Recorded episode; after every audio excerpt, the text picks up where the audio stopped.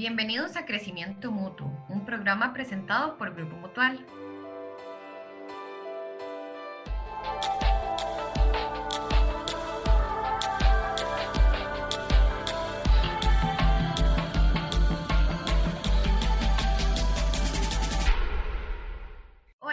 Saluda Catalina Chávez y hoy queremos compartir con ustedes el tema de la importancia de la alimentación para un bienestar general. La idea es que estemos bien integralmente y la alimentación es una parte fundamental para poder lograrlo. Para hablarnos del tema nos acompaña la nutricionista Paula Delgado. Paula, es un placer tenerla con nosotros. Hola Catalina, muchas gracias más bien por invitarme. Paula, vamos a ver, ahora con la cuarentena y en esta situación que estamos viviendo a nivel mundial, sabemos que nos han variado los hábitos, inclusive la gente está cocinando más, está sacando nuevas recetas, y si vemos algo que nos gustó, lo intentamos preparar, si ahora aunque no estamos saliendo, si algo se nos antoja, podemos prepararlo, pedir.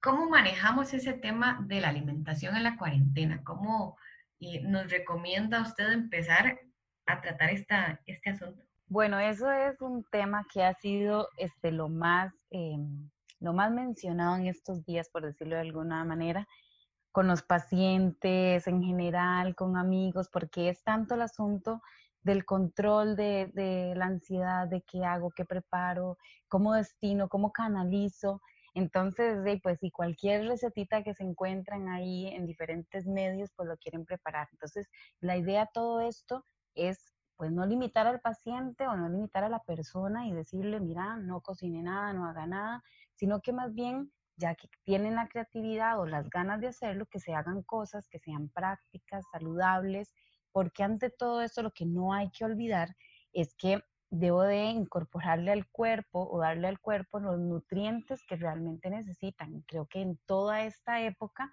va a ser más que importante darle mejor calidad al cuerpo o darle mejor calidad al metabolismo. Entonces, también sí es importante mencionar la, parte de, las, de lo que son recetas, este, cositas que tal vez no se requieren de muchas preparaciones elaboradas, no se requieren de un horno, no se requieren de, instrumentos que tal vez no tengo al alcance, sino más bien como dirigirlos en cosas que, como le digo, que sean prácticas, que no me vayan a, a quitar mucho tiempo, pero que a la vez me entretengan de una u otra manera. Paula, ¿y cómo identifico cuándo es ansiedad y cuándo de verdad el cuerpo me está pidiendo alimentos? Bueno, eso eh, también tiene que ver mucho cómo organizo yo la alimentación durante el día. Pues obviamente no, no vamos a generalizar porque siempre cada paciente o cada persona es un mundo completo, pero la idea de todo esto es que no tenga muchas horas, mucho, mucha distancia entre mi última comida y la, y la siguiente porque si dejo mucha distancia, si yo voy a desayunar, para poner un ejemplo, si yo desayuno a las 8 de la mañana, pero voy a almorzar a las 2 de la tarde, es muy probable que en ese periodo desate ansiedad o tenga apetito. ¿Por qué? Porque estoy dejando muchas horas de ayuno. Pero si yo organizo mis comidas o mis tiempos de comidas para que cada 3, 4 horas yo esté comiendo algo, entonces si en medio esas 3, 4 horas me da hambre, ya eso es casi que seguro que es ansiedad, porque estoy dando una como una distribución de comida a lo largo del día. Y si se presenta algo en medio de ese tiempo, ya no es hambre, porque ya mi cuerpo está recibiendo las cantidades necesarias. Entonces, este, eso puede ser un indicador. O a veces pasa que termino de comer y me dicen, termino de comer este, y tengo hambre. No, termino de comer y me da ansiedad, porque si estoy terminando de darle ingesta de alimentos al, cuerpo, no puede ser posible que tenga hambre, a menos de que sea una cantidad muy pequeña y suele pasar cuando se obsesionan con, las dietas muy bajas en calorías o con, comer cosas súper pequeñas. Entonces a veces de eso no es tan equilibrado y el mismo cuerpo da una respuesta porque está dando una, un síntoma, por decirlo de alguna manera, que apenas termino de comer y ya estoy presentando nuevamente hambre o ansiedad o, mi cuerpo está pidiendo más, por decirlo de alguna manera. Entonces, de eso es una manera de poder distinguir si en realidad tengo hambre, tengo muchas horas de ayuno, eso es hambre. Si vengo recién de comer, es ansiedad. También me imagino eh, que esto se relaciona con el tipo de productos que se nos antoja. Claro que sí, claro que sí, porque hay algunos productos que me van a dar mucha más saciedad que otros y voy a tal vez dirigir, este, hacer, vamos a poner un ejemplo de un almuerzo. Voy a hacer almorzar solo ensalada, es muy probable que a la media hora o una hora voy a tener hambre, pero si yo voy a tener un almuerzo equilibrado, que tenga los grupos de alimentos necesarios, que tengan los nutrientes, que lleguen a este, abastecerme durante ese tiempo de comida, entonces este, ya no voy a presentar ansiedad, ya no voy a presentar hambre, porque ya mi cuerpo está satisfecho. Entonces la calidad, claro que sí tiene que ver. ¿Cuáles son esos grupos de alimentos necesarios tal vez para nosotros poder eh, comprender qué deberíamos de comer?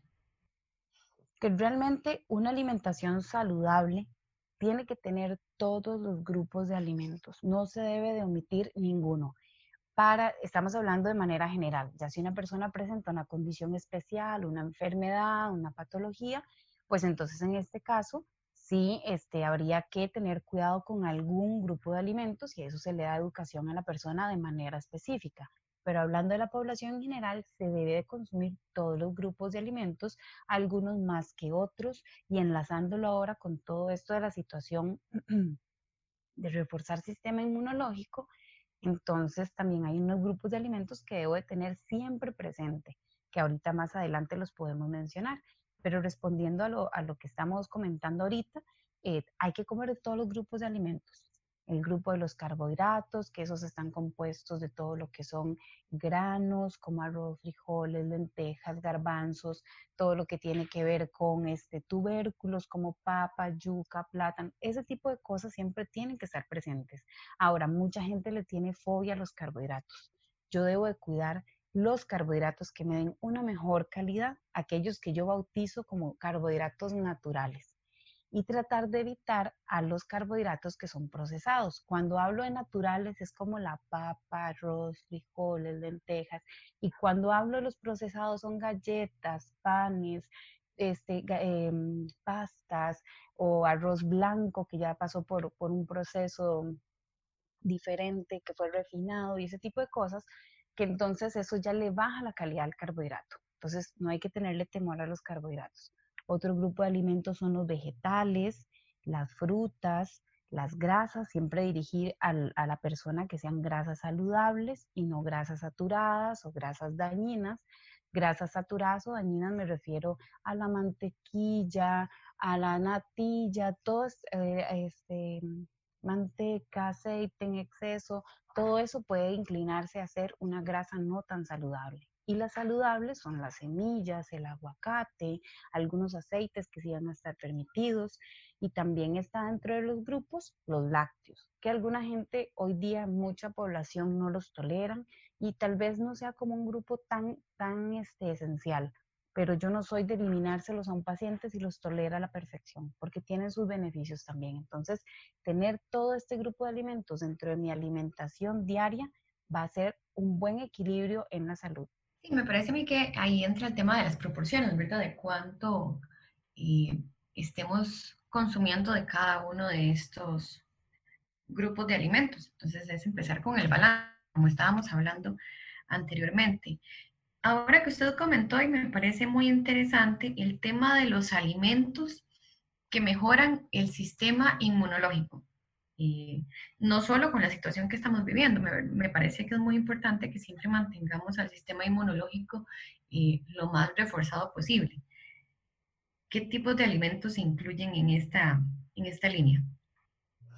Bueno, aquí se trata siempre de, bueno, romper todo un, un, mito, por decirlo de alguna manera, porque he recibido, y voy a hacer el comentario con mis pacientes, algunos con inquietudes como de qué tengo que tomar, con qué me tengo que suplementar, qué multivitamínico me recomienda. Y entonces como que toda esta situación, tal vez la persona ha entendido que tiene que suplementarse para poder estar equilibrado bien no es necesario suplementarse, no es necesario hacer un gasto extra en utilizar suplementos multivitamínicos, eh, comprar vitamina C, eh, lo que sea.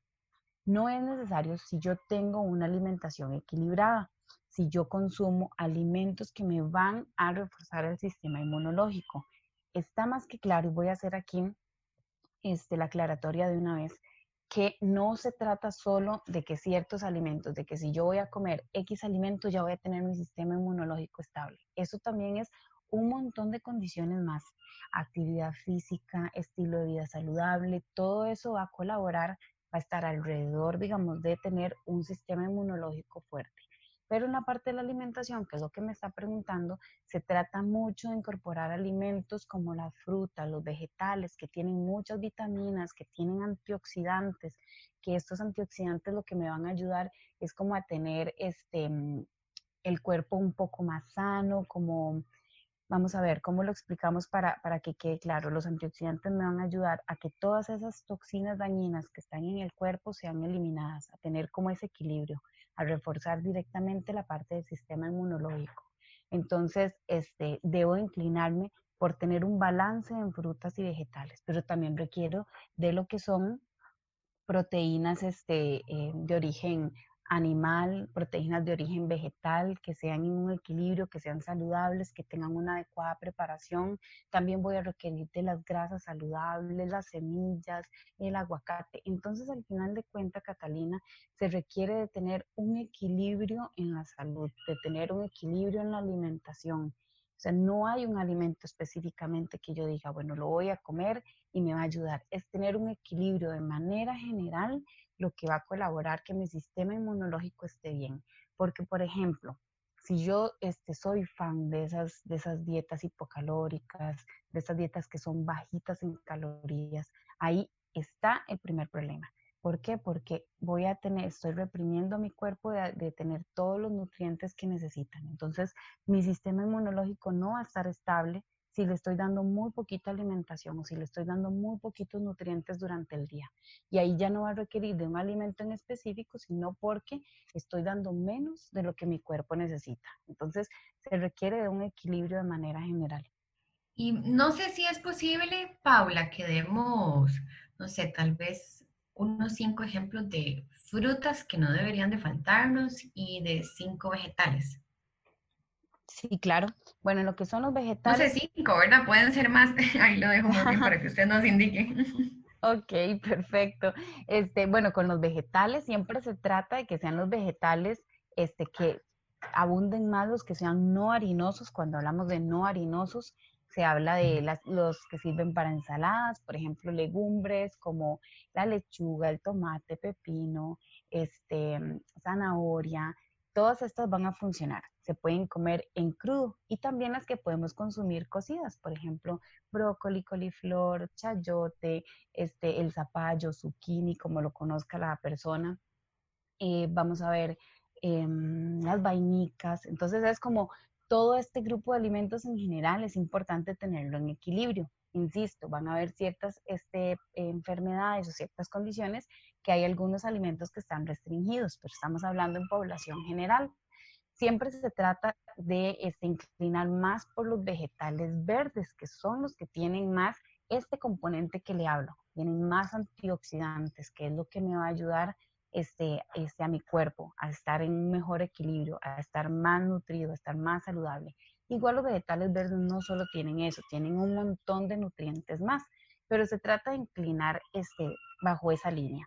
Ahora es importante, si yo tal vez tengo una mezcla en casa, yo tengo de, utilizo vegetales rojos, no hay ningún problema, consúmalos. Mientras sean vegetales es lo más importante de tenerlos siempre en el almuerzo y en la cena en una proporción adecuada, en la preparación que la persona guste, si los quiere asados, si los quiere al horno, si los quieren en crema, si lo quieren en sopas, en picadillos, al vapor, hervidos, la preparación que sea, es importante siempre incorporarlos. Entonces, los vegetales van a ser importantes, tanto el tomate como el pepino, este, la zanahoria, eh, las vainicas, el brócoli, por el montón de nutrientes, como le menciono, que tienen, es importante tenerlos dentro de las compras ahí, aunque sea un par de veces a la semana, tener preparaciones que lo incorporen. Y de lo que es la parte de las frutas, en frutas también se inclinan a que este, nos inclinamos en dar la recomendación a la población en general que sean frutas más ácidas que dulces, pero siempre tiene que haber un equilibrio de ambas. Me refiero a que, digamos, por ejemplo, ha pasado que mm, se le calculan dentro de un plan de alimentación se le recomienda a una persona consumir dos frutas al día, pero a veces solo consumen dos bananos. Entonces son frutas que tal vez pueden ser un poquito más dulces que otras, pero si es lo que la persona puede consumir, pues no hay ningún problema. Coma los dos bananos, no pasa nada.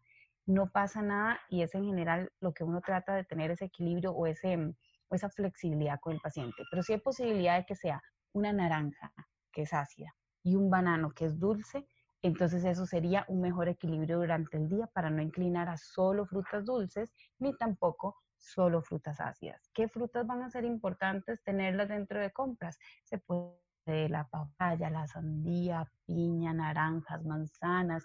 Son alimentos que puede tener uno a disposición y es importante este, también consumirlas, como les repito, por el montón de nutrientes que también van a aportar. Muy bien, y tal vez para no dejar de lado las bebidas, muy brevemente algún comentario que nos, que nos quiera hacer sobre los cuidados que deberíamos de tener con el tema del el consumo de diferentes bebidas. Ok, bueno, importante, siempre vamos a, a recomendar lo que son las este, bebidas naturales. Esas nunca van a querer este, suplantar a cualquier producto que se encuentre en el mercado, que es dietético, que bajo en azúcar, que siempre se va a recomendar, por supuesto, lo que son este, refrescos eh, naturales y preferiblemente sin agregarle azúcar. Ya la fruta tiene azúcar este, de manera natural, por decirlo de alguna manera.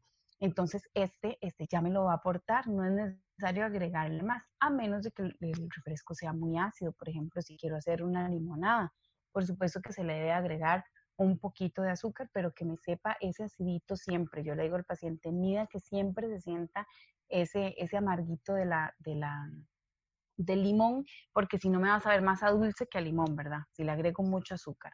Entonces siempre se va a recomendar más lo que son bebidas este, naturales, este, así sea un fresco de papaya, un fresco de, de sandía con, con banano, la fruta que más se tenga en casa. Entonces siempre se va a recomendar eso. Con los que están este, se compran, con los que se consumen por fuera, eso sí hay que tener mayor cuidado por la cantidad del azúcar. Si yo excedo este, la cantidad de azúcar, pues me va a generar más daños que beneficios a, mi salud. Entonces, eso hay que tenerle mucha precaución. Y los que son dietéticos o los que son light o los que dicen que no tienen azúcar, tratar de consumirlos de manera ocasional, porque al final de cuentas siempre van a tener pues colorantes, químicos, que se trata de evitar para no tener tanto desequilibrio este, en el asunto de, los ingredientes de calidad que le voy a agregar al cuerpo. Hay personas que se obsesionan por tomar, no sé, 5 litros de fresco este, dietético y tal vez no miden la cantidad de sodio que puede tener esos refrescos, también hay que tenerle cuidado,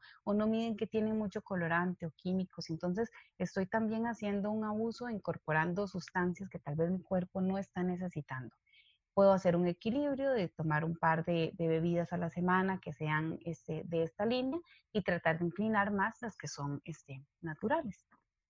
Ok, muy bien, Paula. Y para ir cerrando, eh, con el tema este de la desinfección de los productos que estamos comprando eh, para consumir en casa, ¿alguna recomendación que nos quiera dar al respecto? Claro, Catalina, ante todo lo más importante es tener el cuidado con todos los, productos que se van a llevar a casa. Todo lo que se tenga que poder desinfectar. Principalmente, bueno, creo que históricamente hemos hablado sobre frutas y vegetales, cómo se deben de cuidar, cómo se deben de limpiar, cómo se deben de asear, porque eso puede llevar a tener también consecuencias a la salud y hacer una inestabilidad en el sistema inmunológico, que es lo que menos buscamos en este momento. No solo por la situación que se presenta actualmente, sino por cualquier otra, este, otra condición, qué sé yo, roedores o algo que pueda tener el producto que voy a comprar. Entonces es importante siempre darles un adecuado aseo, limpieza, para que lo que yo voy a consumir sea de una mejor calidad al final de cuentas. Entonces eso siempre es es algo que no es solo por la situación, es una, una recomendación que siempre se le ha brindado al paciente, tener un adecuado aseo o limpieza con los productos que se van a consumir. Perfecto, muchas gracias. Me parece que, que al final la conclusión entonces es que es un tema de bienestar general, no tenemos que dejar de consumir ningún producto, simplemente tener un balance, lograr ese balance adecuado para poder alimentarnos correctamente, consumir diferentes productos y no excedernos con algunos que son quizás un poco más dañinos para nuestro organismo. Exactamente. Catalina, al final de cuentas, todo esto, así como usted lo indicó, es un equilibrio. Cada persona, por supuesto, va a requerir de porciones y todo de manera este, específica, pero este, no es tener abuso de un solo grupo de alimentos. No es que yo me emocione con los carbohidratos y toda mi alimentación del día esté en función de carbohidratos porque eso ya ahí perdí un equilibrio. O no me voy a inclinar a solo consumir frutas y vegetales porque yo escuché por ahí que eso es bueno. No, hay que tener un equilibrio de todos los grupos de alimentos porque cada uno tiene su función en el metabolismo. Entonces, y, si hablamos de la alimentación, yo insisto que no solo se requiere de, este, de, comer saludable, el cuerpo también necesita un montón de condiciones más, la actividad física, tener un equilibrio este, mental este, adecuado, o sea, que yo no esté este, tenso en todo momento y por eso en algunas situaciones yo les digo al paciente, no se estresen tanto con la bendita alimentación, no las vamos a dejar de un lado, obviamente es algo importante, pero a veces se tensan tanto, se frustran tanto por este tema que terminan sumando más estrés a lo que ya hay. Entonces hay que llevarlo de una manera muy armónica para que este, todo resulte de una mejor manera. Entonces, haciendo la conclusión, como usted dice, sí, es todos los grupos de alimentos, teniendo mucho cuidado con todos los que sean procesados. Y también para, para concluir, hay que tener mucho cuidado con los métodos de cocción, no enamorarme tanto de las frituras, porque si yo como una carne saludable, como lo es el pollo, y lo voy a hacer frito, pues ahí ya estoy perdiendo todos los nutrientes que me pudo haber aportado. Entonces no es solo también el alimento, sino cómo lo preparo. Hay que tener mucha, este, mucho cuidado con todo eso de manera general. Paula, hay una consulta con este tema de la ansiedad. ¿Qué tipos de alimentos podríamos consumir eh, para sustituir otros que quizás no son tan recomendables? Ok, bueno, Catalina, como hablamos anteriormente, primero tengo que estar muy seguro si es ansiedad o si es hambre lo que tengo. Pero entonces, si es ansiedad, hay un montón de alimentos que puedo tener a la mano que son muy prácticos de poder elaborar. Le voy a dar un ejemplo y es el que más me gusta este, darle a mis pacientes. Por ejemplo, este, hacer gelatina. Buscamos una gelatina que sea baja en azúcar, puede ser una gelatina este, de las que son en lámina, que son sin sabor, y yo puedo agregarle sabor por medio de, las frutas. Entonces, preparo este, la gelatina y le troceo frutas en general al, al Pyrex o a la tacita donde la voy a preparar. Entonces dejo que esa eh, gelatina esté lista, que se cuaje, que se llama popularmente, y ya voy a tener un postre que va a ser bajo en calorías, que va a tener sus frutitas naturales, hablemos de sandía, fresas, banano, lo que yo le quiera incorporar realmente a la, a la gelatina. Y entonces voy a tener un postre saludable por si después ahí del almuerzo quiero como algo dulcito, que hay muchas personas que tienen como esa esa manía o esa costumbre de comer algo dulcito. Entonces pueden inclinarse por eso. Otra recomendación que les doy a mis pacientes es preparar este, eh, helados caseros donde no hay que tener temor de los ingredientes. Puedo hacerlo con alguna leche que sea descremada, por supuesto, para evitar la grasa de origen animal. Entonces busco una leche descremada y para aquellos que no toleran la lactosa, una leche también deslactosada. Entonces se le, se le agrega este, al, batido que voy a preparar para hacer los helados, la leche, se le puede agregar avena, se le puede agregar alguna fruta. ¿Cuál fruta? Por ejemplo, la mora, que a veces se, deja de un lado y casi no se está consumiendo. Y la mora es un, alimento que tiene muchos nutrientes, es una forma cómoda de conseguirlo y le voy a agregar mora al, al, batido. También puedo agregarle algunas semillitas, por ejemplo, ya sea maní o lo que se tenga en casa, sin sal, importante, para que no altere el sabor y para no sumar sodio a toda esta preparación saludable que estamos haciendo. Entonces, y con esta misma mezcla puedo hacer diferentes tipos de batido. Puedo hacerlo con banano, con banano fresa, puedo hacerlo con papaya o algún mix de frutas. También se le puede hacer la base en lugar de leche, este yogur, ya sea yogur natural o un yogur que sea bajo en grasa. Y una vez que ya tengo este batido, lo echo en tacitas o en bolsitas y lo puedo tener en el refrigerador para cuando siento esas ganas de consumir algo diferente, me inclino a ese tipo de, este, de preparaciones. Ahora, importante al batido, no le agreguen azúcar. No es necesario, para eso se le está agregando todos esos estos ingredientes que le van a dar un equilibrio. Ahora, si no quiero algo dulce, quiero algo como crujiente, también puede buscar la opción de frutas, hacer tiritas de manzana, hacer tiritas de guayaba, pero yo las pico en tiritas y las pongo en una tacita cerca de donde voy a estar haciendo los quehaceres o donde voy a estar en la computadora, para entonces tener esa, esa noción de que estoy comiendo algo mientras estoy en mi periodo de ansiedad y es algo saludable.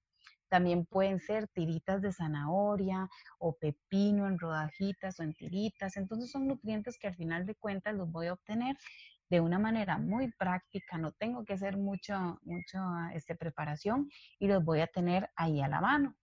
También las semillas, puedo hacer un mix de semillas con este, pasas deshidratadas, bueno, perdón, con uvas deshidratadas serían las pasas con pasas y hago un mix y lo tengo ahí a mano y estoy consumiendo. Sí hay que tener un control con las semillas. No es que me voy a comprar, eh, que me voy a comer una bolsa completa de semillas, porque recuerden que mencionamos que es una grasa saludable. Entonces, este, de, al final de cuentas va a ser grasa y aunque sea saludable me va a aportar calorías. Si abuso de este consumo, digo, voy a tener un abuso de ese grupo de alimentos. Pero son cosas como que este, pueden ser prácticas y las puedo tener ahí para este, calmar un poco ese periodo de ansiedad.